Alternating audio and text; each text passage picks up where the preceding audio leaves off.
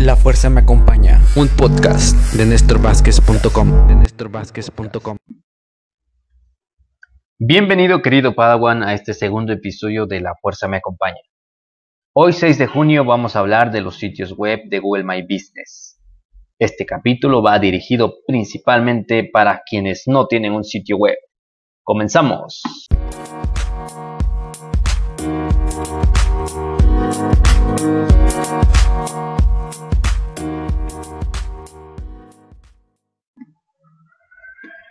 Lo voy a repetir más lento. Sitios web pertenecientes a Google My Business. Hace un año aproximadamente se estrenó esta funcionalidad en la que puedes crear un sitio web desde tu ficha de Google My Business. Google My Business. Muchos dueños de negocios ya habrán oído esa palabra. Para quienes no sepan de su existencia, se trata de una ficha de negocio que sirve para aparecer en Google Maps principalmente y desde luego que en todo el buscador. En este episodio solo nos enfocaremos a la funcionalidad de sitios web desde la propia ficha. Ahora te explico cómo funciona. A mi perspectiva solo te da la función del hosting. Un hosting es como una casa que rentamos para tener nuestros proyectos en Internet. Mientras no tengamos una casa, estaríamos sin techo en Internet. Pero como Google nos presta el espacio, nos da muchas funcionalidades limitadas. Dentro de las ventajas, te puedo mencionar que tiene una estructura adecuada de la web. En el caso de que tengas un sitio web convencional, eh, te darás cuenta que depende de quién estructura esa página que tenga, eh, que sea aceptable para ojos de Google. Te ahorra también como ventaja el costo del hosting.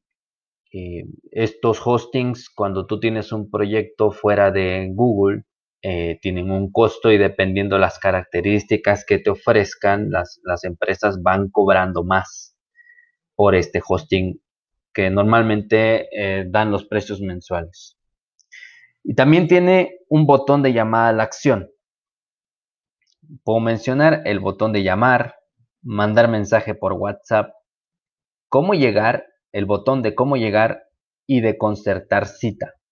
Eh, y esto puedo mencionar que también se puede lograr con sitios web convencionales, pero requiere de código en la mayoría de los casos y en otros, eh, si usas WordPress, por ejemplo, requiere del uso de plugins.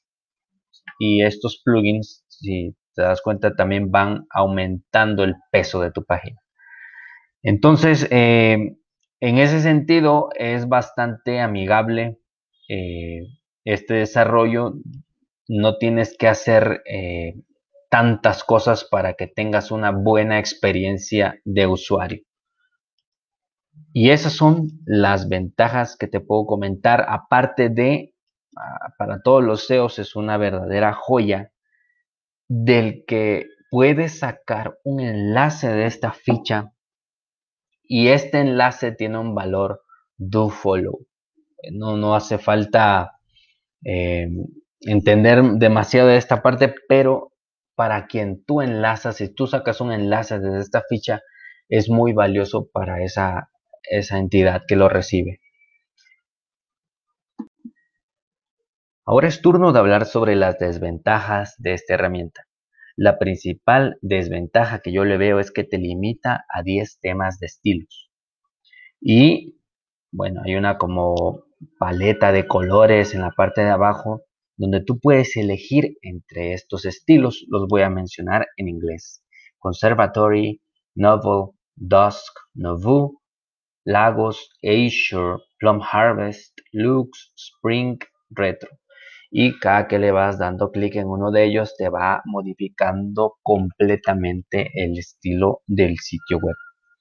Otra desventaja que puedo mencionar es que no integra botones de redes sociales. Muy, muy importante cuando tú tienes un sitio web convencional, ya que este te lleva bastante tráfico eh, tanto conecta, enlaza desde tu sitio web a las redes sociales, que sería como tu primer enlace natural, y también este te lleva tráfico viceversa, ¿no?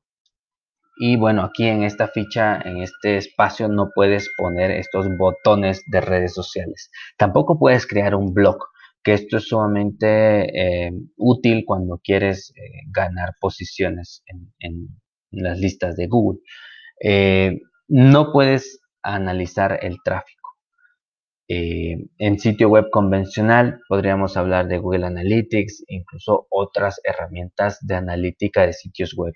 En este caso te tienes que limitar a la analítica que de por sí te da eh, la misma aplicación en la sección de estadísticas. No integra servicios de mensajería, como lo puedes integrar con tu sitio web convencional, MailChimp, eh, no sé cuáles otras puedo mencionar, Weber, Tampoco tiene una URL con HTTPS.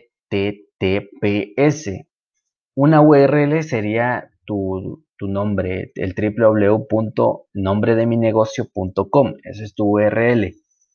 Eh, con la última actualización de Google se hizo bastante necesario tener el HTTPS, que es un protocolo, eh, un certificado de seguridad para el dominio y que te da un mensaje en el explorador como sitio seguro. Entonces, eh, aquí no sé qué va a pasar, porque también es una herramienta del mismo Google. Probablemente, posiblemente más adelante le haga una exclusión a esto, pero de momento no, no cuenta con ese certificado.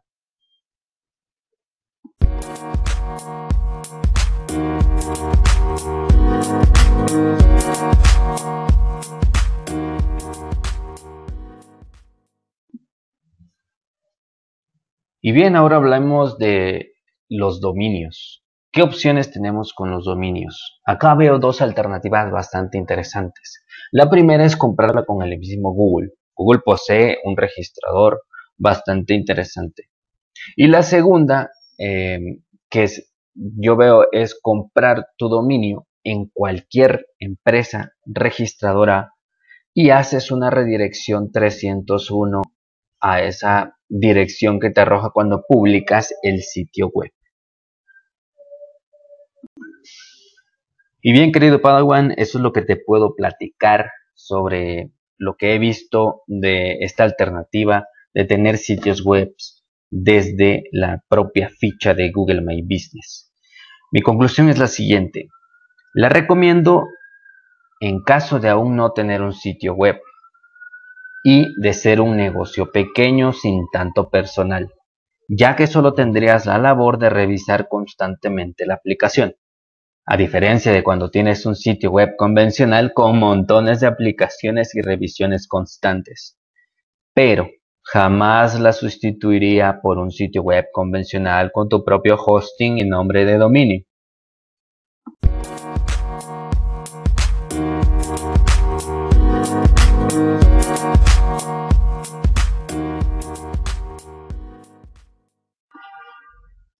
Estas son las noticias más relevantes del sector de hoy, 6 de junio de 2018. Google afirma que ha llegado a los 2 millones de páginas web creadas en apenas su primer año de lanzamiento. El 13 de junio estaría cumpliendo su primer aniversario de este ambicioso proyecto. Dentro de los principales países con mayor desarrollo de sitios se encuentran la India con 536 mil sitios, seguido por Indonesia, Estados Unidos, Turquía y México se coloca en la quinta posición con 73.900 sitios. Quizás se deba a lo accesible que es crear y adaptar un sitio web del mismo Google. Otra novedad es que ya permite manejar miles de fichas de Google My Business para las agencias. Lo publicaron en el blog oficial de Google. Si te gustó este episodio, y este podcast, apóyame con una valoración de 5 estrellas en iTunes. Esto me ayudará a llegar a más personas como tú. Esto ha sido todo por hoy y te recuerdo mi nombre, soy Néstor Vázquez y solo te quiero decir que la fuerza te acompañe.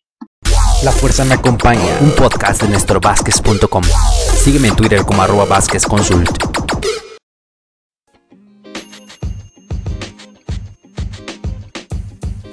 Podcast you just heard was recorded with Anchor. If you want to make your own, download the Android or iOS app completely free from anchor.fm slash podcast. That's anchor.fm slash podcast.